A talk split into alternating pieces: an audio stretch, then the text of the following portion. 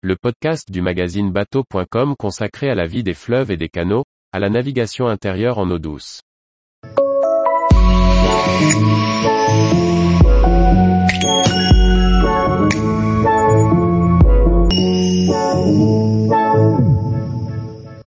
Régate 1900, le canotage fait briller ses vernis sur les rives de la Vienne.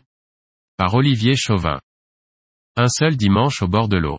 C'est à ce champ de ralliement que des amateurs de canotage traditionnel se sont réunis sur les rives de la Vienne avec leurs esquifs en bois, du canoë à voile à la yole en passant par le kayak, pour un week-end de partage, d'échange, de régate et d'éclaboussure en musique. La pointe de Forclans à Senon-sur-Vienne est un lieu chargé d'histoire nautique. Dès les années 1900, les habitants de Châtellerault embarquaient à bord du vapeur Hirondelle pour venir se détendre dans l'une des nombreuses guinguettes riveraines. Ce bec de terre au confluent du Clin et de la Vienne forme un superbe parc cerné d'eau propice aux manifestations nautiques et les organisateurs ne s'y sont pas trompés. Pour leur huitième édition, les 25 et 26 juin 2022, les régates 1900 avaient déplacé une cinquantaine d'embarcations traditionnelles représentatives de tous les courants du canotage d'antan, pagaie, aviron ou voile. Les bateaux étaient exposés à terre où un jury récompensait les plus belles restaurations. S'ensuivait un défilé nocturne éclairé aux lampions.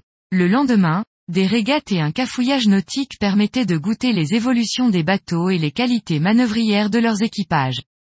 Outre le soin apporté aux bateaux, les canotiers et canotières avaient pris soin de revêtir le costume d'époque, tout comme une bonne partie des visiteurs qui rivalisaient d'élégance. À terre comme sur l'eau, tout se passait dans une atmosphère bon enfant respectant les capacités nautiques de chaque embarcation et proposant à ceux qui le souhaitaient de s'essayer à l'exercice de la pagaie. Les canoës canadiens étaient largement représentés, mais également des périssoirs aux francs-bords improbables.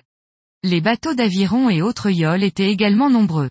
Quelques voiles parsemaient la flottille, le plus souvent sur des canoës canadiens.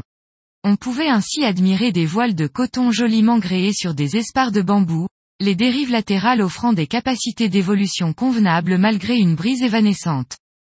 Les plus modernes étaient des répliques juste sorties de chantier, tandis que l'unité la plus ancienne était datée de 1860. Cette yole à deux rameurs en couple avec barreur a été récupérée in extremis chez un ferrailleur du Poitou. Elle est dans un état de conservation étonnant et mérite d'être sauvegardée en l'état. Son sauveur lui cherche un espace à sa mesure et qui saura prendre soin de ce témoin exceptionnel du patrimoine nautique. Les régates 1900 sont organisées par le service tourisme du Grand Châtellerault avec l'appui enthousiaste du carré des canotiers qui œuvre pour une préservation vivante de ce mode de loisir nautique.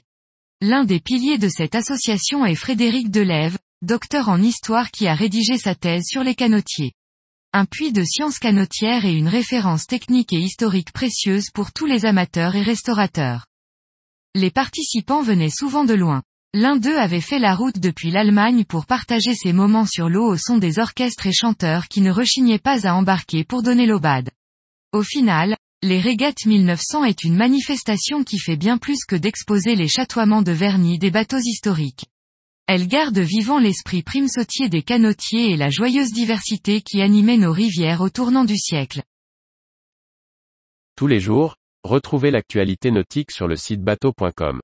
Et n'oubliez pas de laisser 5 étoiles sur votre logiciel de podcast.